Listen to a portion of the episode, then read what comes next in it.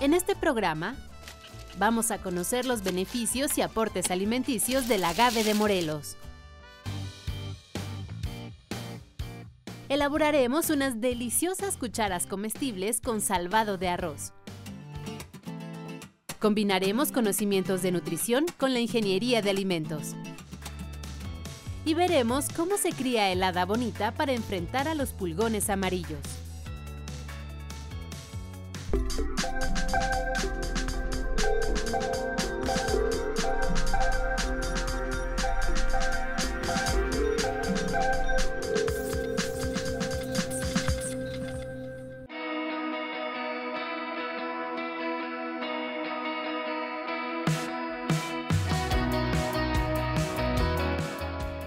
Bienvenidos a Factor Ciencia. Soy Lucía Vázquez y es un placer saludarlos desde Yautepec, aquí en el estado de Morelos. Estamos en el Centro de Desarrollo de Productos Bióticos del Instituto Politécnico Nacional, el CEPROVI, y estamos aquí para conocer algunas innovaciones científicas que tienen que ver con el desarrollo de alimentos altamente nutritivos, la solución a problemas de salud, y cómo podemos combatir plagas a través de la biotecnología. Así que no se lo pueden perder. Esto es Factor Ciencia. Comenzamos.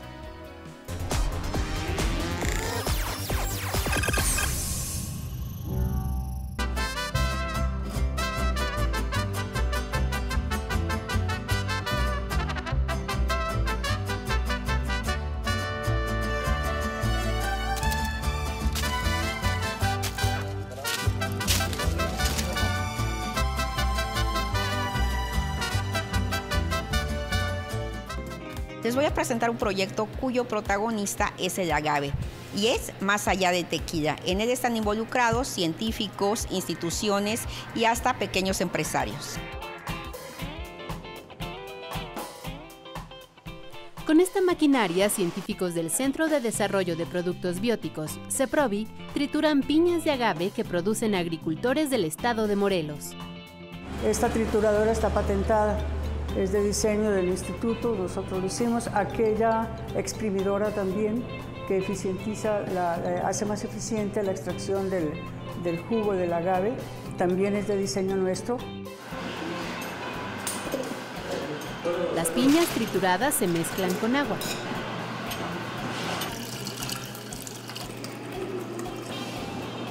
Después, la solución es filtrada hasta reducirla a un extracto dulce. Finalmente, se seca y se pulveriza. Un método para producir fructanos, moléculas que al calentarse forman azúcares, que luego se fermentan y destilan en las industrias tequilera y mezcalera. Aquí los politécnicos encontraron otro uso para los fructanos o agavinas, como alimento nutracéutico. Esto significa que además de sus aportes nutricionales, contribuye a mejorar la salud. Este compuesto no es este, digerido el sistema gastrointestinal llega íntegro a la microbiota intestinal y eso hace que la microbiota crezca sana, pero no solo hemos trabajado con síndrome de intestino irritable. Estos, los fructanos, además los hemos utilizado este, en estudios sobre obesidad, donde nos han dado muy buenos resultados. Las agavinas se han añadido a diferentes productos, como gelatinas, y han sido probadas en grupos clínicos de diferentes instancias como el Instituto Nacional de Ciencias Médicas y Nutrición, Salvador Subirán. Trabajamos con una población de síndrome de intestino irritable que tenían este padecimiento con prevalencia en estreñimiento y lo trabajamos en vinculación también con una empresa a través de eh, poderles eh, dar a través de las gelatinas los fructanos de agave. De igual modo, se han abierto puertas para probar la eficacia de los fructanos en la Facultad de Nutrición de la Universidad Autónoma del Estado de Morelos. Normalmente los deportistas de alto rendimiento requieren a mitad de la jornada eh, tener una ingesta de calorías bastante eh, grande. Esto para recuperar energías y que puedan tener el rendimiento adecuado durante la competencia. Entonces, eh, lo que se va a buscar es hacer eh, productos que estén adicionados con fructanos de agave y que el beneficio que tengan los deportistas, no solo de consumir calorías, sino también de consumir un producto a base de agave, eh, impacten el beneficio de, su, de, todo su organismo. Esta investigación en la que participan ingenieros, biotecnólogos, biólogos, médicos y nutriólogos surge para resolver la problemática que mantienen los agaveros de Morelos, quienes no pueden producir tequila por un asunto de denominación de origen, pero necesitan comercializar su agave para vivir. Eran bastantes cientos de hectáreas y pues entonces comenzamos a trabajar en eso y realmente se ha conformado un, un equipo que es multidisciplinario y transdisciplinario incluso, ¿no? Eh, en donde, pues primero buscamos las propiedades que podía tener esta planta, eh, no tan solo el agave azul, la agave tequilana, sino realmente los agaves propios de, de la región, para precisamente llevarles a los propios productores una solución, ¿no? Así, la propuesta de los especialistas es el empleo de los fructanos en la elaboración de alimentos como gelatinas, harinas, pan y jarabes, que pueden producir los habitantes de la zona mediante la adquisición de la maquinaria o los fructanos. En realidad es un proyecto muy, interesante. Llevamos ya varios años y a través de todos esos años tenemos la fortuna que siempre nos han acompañado eh, los propios productores pequeñas y medianas industrias, tenemos la primera marca registrada eh, de manera comercial entre el Instituto Politécnico Nacional y una empresa. Un ejemplo de alianza entre los científicos y los productores es el caso de don Jerónimo, agricultor de agave y ahora también panadero. Me aceptaron para hacer un convenio, este, un convenio de confidencialidad donde ¿verdad? se empezó a elaborar, hacer pruebas con el pan, ¿verdad? Gracias al apoyo de, de, CEPROVI. Y fue así como a la fecha estamos elaborando el pan con, con de agave. Tengo un convenio eh, con, con, el DIF estatal, donde estamos acercando al pan a personas de la tercera edad, en especial, ¿verdad? Y también del Seguro Social con, pensionados y jubilados. Entonces, este, estamos preparando para dar un brinco, ¿verdad?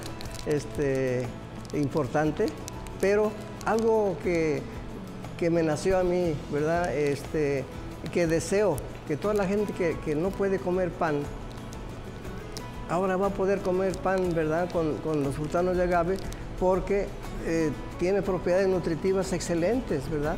El mayor interés de los politécnicos en Morelos es que la ciencia salga del laboratorio para que la comunidad obtenga el mayor beneficio.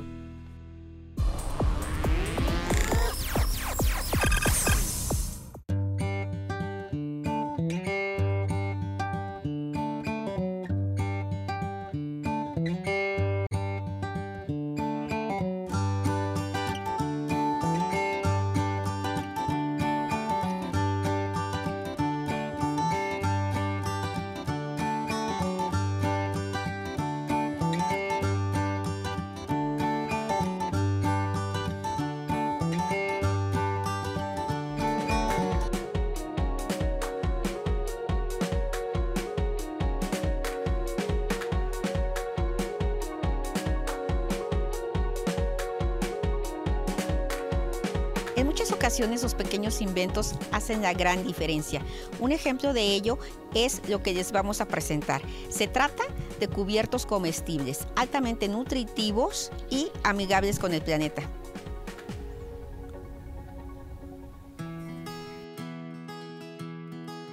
El arroz del estado de Morelos está catalogado como el de mayor calidad de todo el país, al grado que en 2012 adquirió denominación de origen.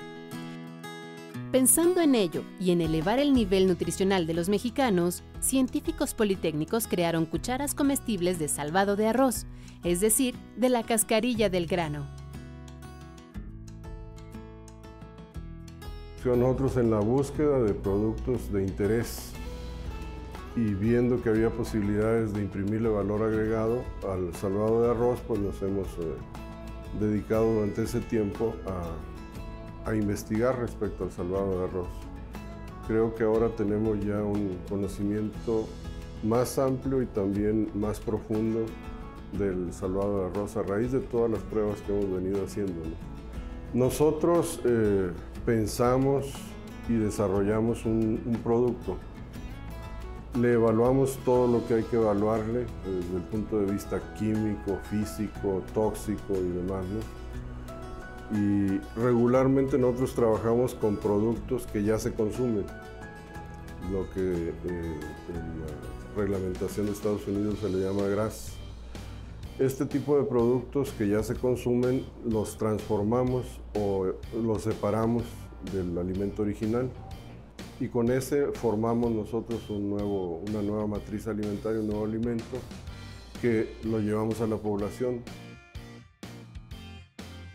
El proyecto ha sido bien aceptado entre aquellos que han empleado las novedosas cucharas. De escalarse a nivel industrial, también impactaría de manera importante en el medio ambiente. A nosotros nos eh, surge la idea del desarrollo de utensilios buscando esa forma de, entregarle algo, algo, más a la población. Y yo creo que todos en este momento estamos preocupados por el excesivo uso de plásticos. Y de plásticos para comer ese es creo que el, mayor problema que usamos para comer. Plásticos que luego tardan hasta 500 años en, en degradarse. ¿no? Estas cucharas de salvado de arroz son ricas en antioxidantes, fibra, vitaminas, minerales y grasas buenas, por lo que son un excelente alimento familiar.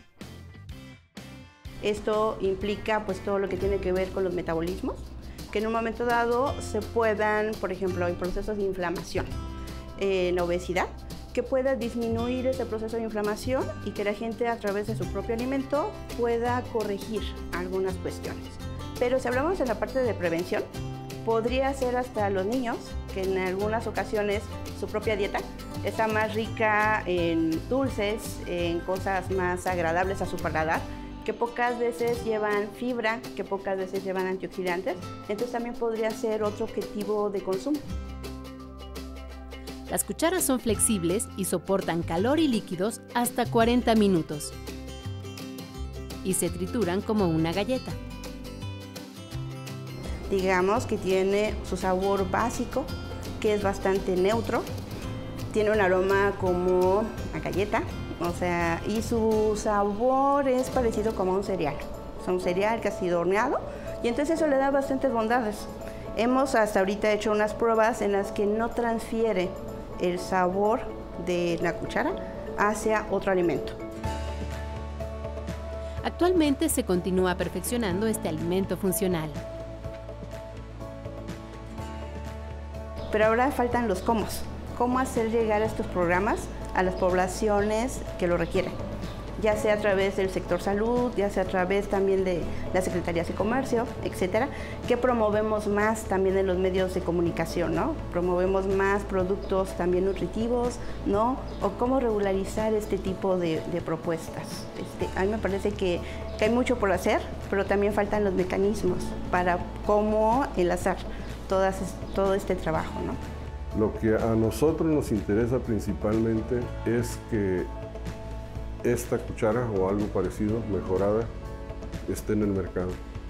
¿Cómo? Pues ya será cosa de ver los medios que haya para ellos, con los apoyos que nos da el POLI también para hacer los registros de propiedad intelectual y de ahora también con Spinoff la ley, nueva ley también para, para este tipo de, de, empresas, la libertad que le da al investigador, yo creo que es algo muy importante. Y de todo esto, pues la idea es este, tomar lo que se pueda tomar para impulsar el proyecto. Alimentos inteligentes, una excelente idea con alto nivel nutricional que en este caso podría modificar nuestros hábitos hacia los cubiertos desechables.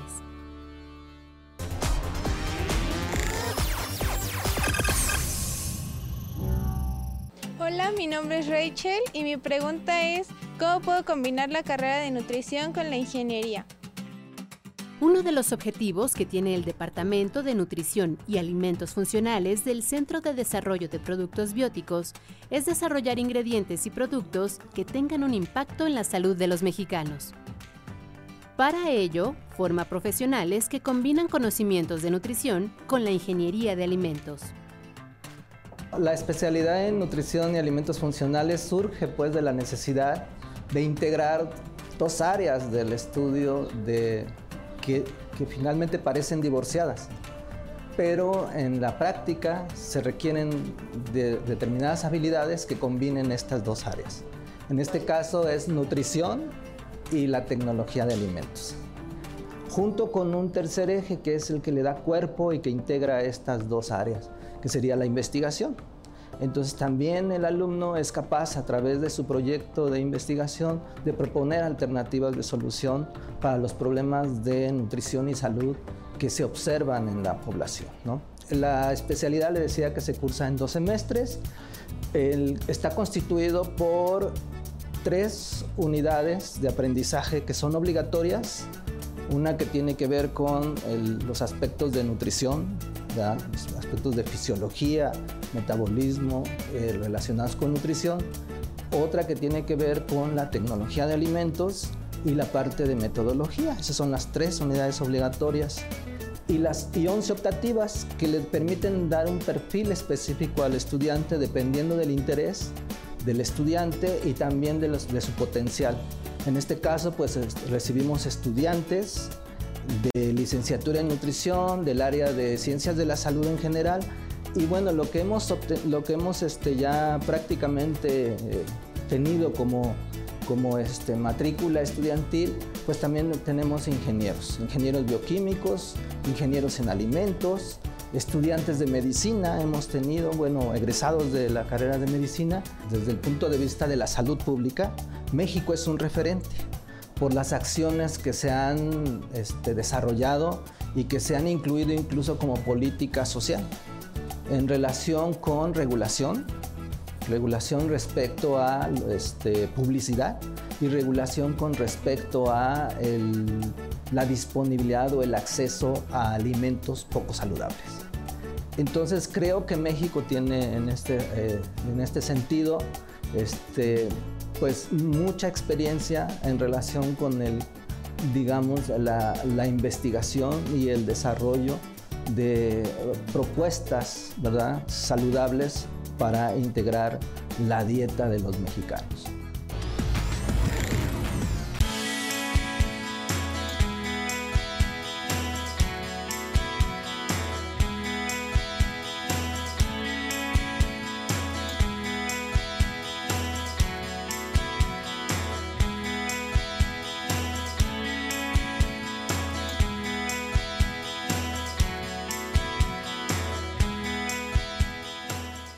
El control biológico es una metodología para erradicar plagas. Su mayor ventaja consiste en que no se hace uso de sustancias químicas y se emplean enemigos naturales dispuestos a comerse aquellos organismos que están dañando los cultivos. Aquí se utiliza aquella frase de que el pez grande se come al chico.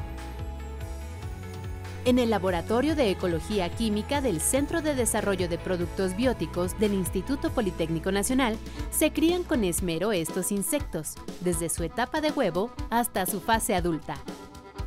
Se les conoce como crisopas de alas verdes, hadas bonitas o leones de áfidos. Deben crecer sanos, fuertes y con un apetito voraz. Su objetivo, combatir al pulgón amarillo, insecto de 2 milímetros de largo en promedio, que se instala en plantíos como sorgo, avena, caña de azúcar, trigo y cebada, para succionar la savia de las hojas.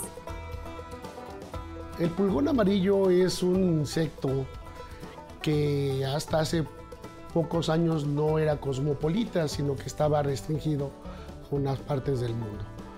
Sin embargo, todos estos procesos de comercialización, de globalización, de movimiento de mercancías, es muy probable que hayan permitido que el pulgón amarillo que venía de Asia venga y se establezca en prácticamente todas partes del mundo. Este pulgón llegó en el 2013 a México y a Morelos llegó en el 2015. Afectó los cultivos a tal grado de que hubo pérdidas de hasta el 70%.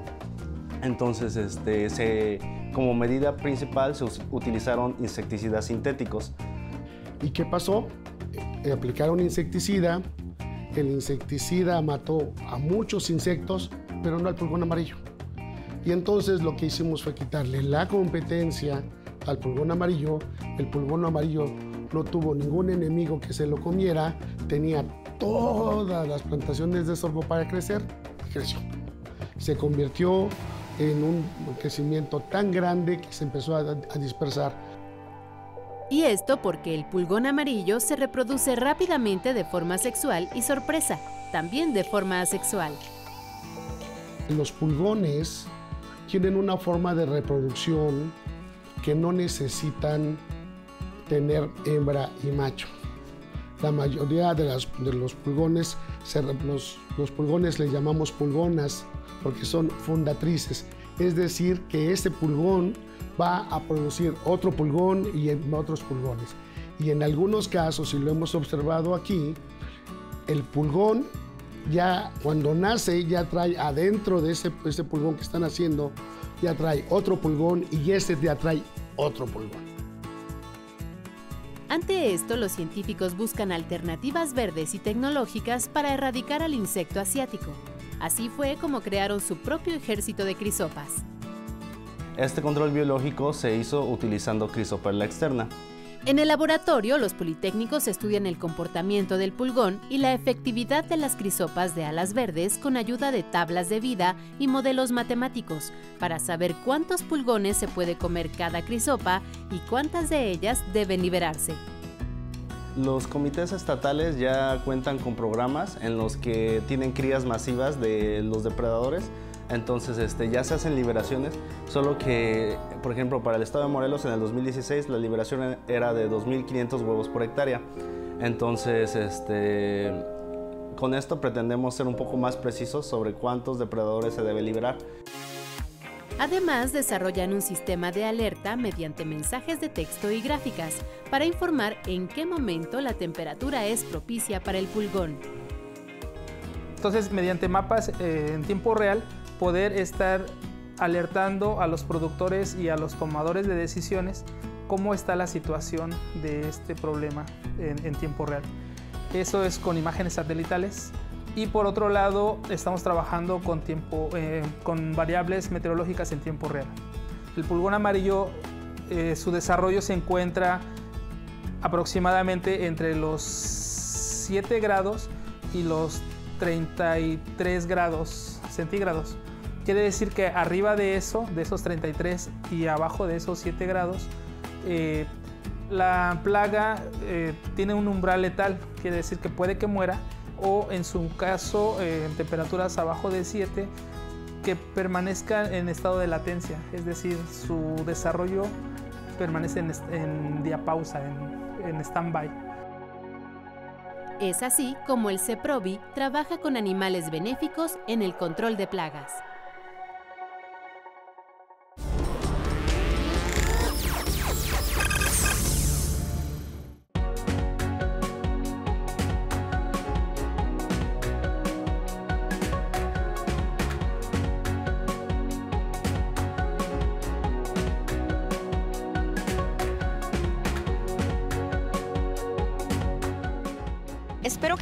Disfrutado de este programa en donde pudimos descubrir la ciencia que realiza el Instituto Politécnico Nacional aquí en Yautepec, Morelos. No olviden seguirnos a través de Facebook, Twitter, visitar nuestro portal o descargar cualquiera de nuestros contenidos a través de iTunes. Nosotros seguimos investigando lo que ocurre en el mundo de la ciencia y la tecnología para llevarlo hasta su pantalla. Yo soy Lucía Vázquez, esto fue Factor Ciencia, hasta la próxima.